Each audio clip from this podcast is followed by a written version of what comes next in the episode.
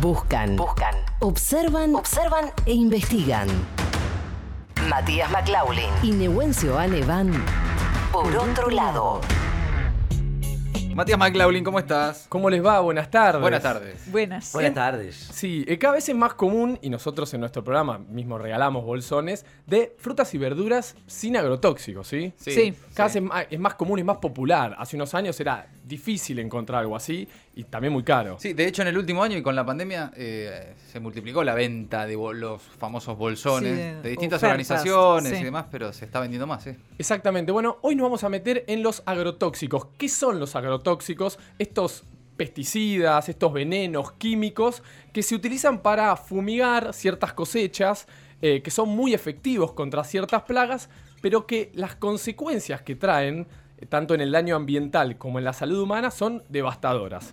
Es algo muy común que no se habla, que está como instalado, que pasa, que vos recorres diferentes provincias y se fumigan con estos venenos que destruyen el suelo, donde se, por ejemplo, se cosecha soja y se fumiga con estos tóxicos, luego no se pueden realizar otras cosechas de, de otras cosas, digamos, que no sea soja. Sí, O sea, matan todo menos la soja. Exactamente. Y en la salud humana, las personas que viven alrededor, las escuelas rurales que hay cerca de, esas, eh, de esos campos donde se fumiga, es terrible las consecuencias. Estamos hablando de diferentes tipos de cánceres, estamos hablando de problemas en la piel, problemas respiratorios y, digo, por, por estudios médicos estoy hablando, no lo estoy inventando yo, en algunos casos ha llegado a la muerte de personas.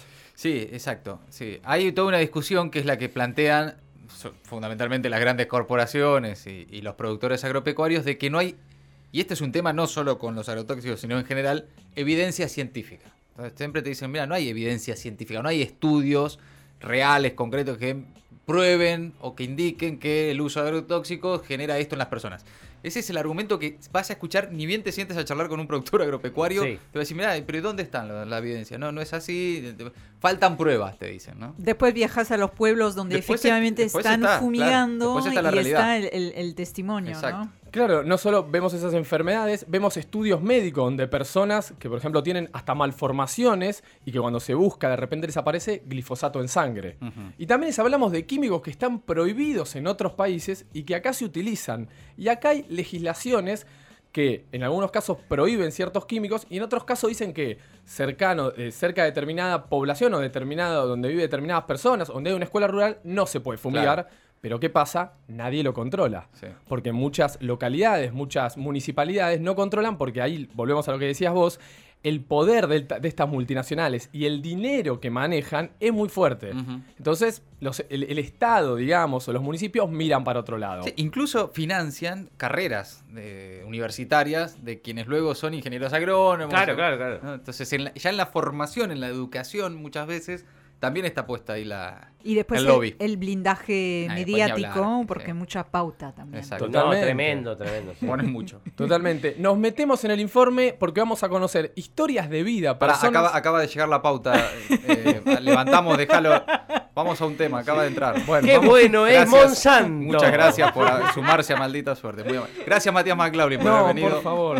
Pero previo a esto, entonces Sí. vamos a escuchar, porque no nos importa la Bueno, pauta. Nadie, nadie nos calla. Vamos a escuchar informes en donde escuchen realmente la cantidad de glifosato y de veneno que se utiliza, que yo realmente no conocía el dato. Y aparte, historia de vida. Personas que viven en estos campos cercanos y que cuentan ellos, esas personas, lo que les ocurrió, lo que los estudios médicos le dieron, cómo les cambió la vida a estas personas, la calidad de vida. Así que los invito a Agrotóxicos, la muerte silenciosa, acá en Por Otro Lado. Actualmente la Argentina se ubica como uno de los países donde más se aplica glifosato por año per cápita. Mi nombre es Jacqueline Hermini, referenta de Jóvenes por el Clima, en particular en Rosario. Anualmente se utilizan más de 250 millones de litros de glifosato y estos se aplican en las aproximadas 25 millones de hectáreas que tenemos sembradas con soja, maíz o algodón modificados genéticamente para ser resistentes a este herbicida. En el año 2014, luego de estar expuesta a fumigaciones en la escuela donde trabajo, mediante un análisis determinaron que tengo glifosato. Mi nombre es Estela Lemes y soy directora de la Escuela Rural número 66 Bartolito Mitre de Costa Uruguay Sur, Departamento Gualeguaychú, provincia de Entre Ríos. Estuve mucho tiempo expuesta a la aplicación porque intentaba que el aplicador deje de hacerlo, porque en la escuela estaban mis alumnos protegidos dentro del aula, pero yo quería que dejara de aplicar. Así que me acerqué al alambrado y durante un rato le hice señas con el guardapolvo para que vea que estábamos desde la escuela llamándolo, pero él hasta que no terminó con su aplicación no paró la máquina. No paró la máquina. Fui notando distintos síntomas como pérdida del equilibrio, eh, problemas para respirar, dolor en los músculos. Luego de tener los análisis y de recorrer dos o tres médicos diferentes, me determinaron que tengo una neuropatía producto de una exposición a agroquímicos. En Argentina hay numerosísimas investigaciones, publicaciones y estudios que demuestran la estrecha relación que hay entre el uso de glifosato y el aumento en la incidencia de diferentes tipos de cánceres, de enfermedades eh, neurodegenerativas, de malformaciones congénitas. El estudio se llevó adelante el año pasado, en 2020, consistió en dos tomas de muestra en temporadas de alta y baja frecuencia de fumigaciones y se realizó en niños del pueblo de entre 5 y 13 años de edad. Mi nombre es Diana Hernández y soy parte de la Asamblea de Vecinos Autoconvocados de Dique Chico, un pequeño pueblo que se ubica a unos 50 kilómetros de la ciudad capital en la provincia de Córdoba. Los resultados de este estudio realmente son contundentes. El 33% de las muestras tomadas de orina para detectar glifosato y AMPA dieron como resultado la presencia de este agrotóxico y asimismo, digamos, los resultados en términos de daño genético muestran niveles muy superiores en términos de la ruptura que está operando en las células de nuestros niños la exposición permanente a este tipo de sustancias.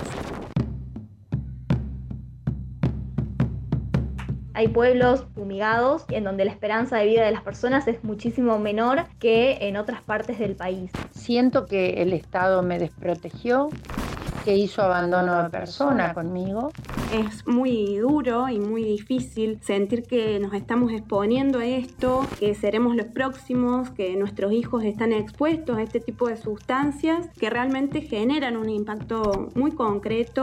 El modelo actual que tenemos no es un modelo que responda a las necesidades de la población, sino que responde a los intereses de diferentes grupos concentrados. Hoy en día no estamos produciendo alimentos, estamos produciendo divisas. Hay personas del pueblo pasando diferentes situaciones de enfermedad y sentimos que la justicia no, no está dando una respuesta concreta, ni la justicia ni el Estado. Buen informe. Lo Sí. doloroso, lo doloroso también es eh, cómo el Estado, la justicia, como escuchamos, eh, te dan la Claro. espalda. Sí. Quiero sumar eh, la historia de Edgar Fontanellas. Eh, él vive en Firmat, en una ciudad de Santa Fe. Él no pudo grabar por tema de salud, pero me parece importante porque Edgar se fue a vivir a Firmat buscando una mejor calidad de vida con su esposa, embarazada de gemelos. Eh, al tiempo empezaron a, fumigar en la casa, eh, bueno, en la casa no, en las zonas cercanas. Él inició acciones legales en la municipalidad, en el estado, no le dieron pelota. Eh, la mujer terminó perdiendo uno de los gemelos que nació con malformaciones, el otro por suerte nació bien.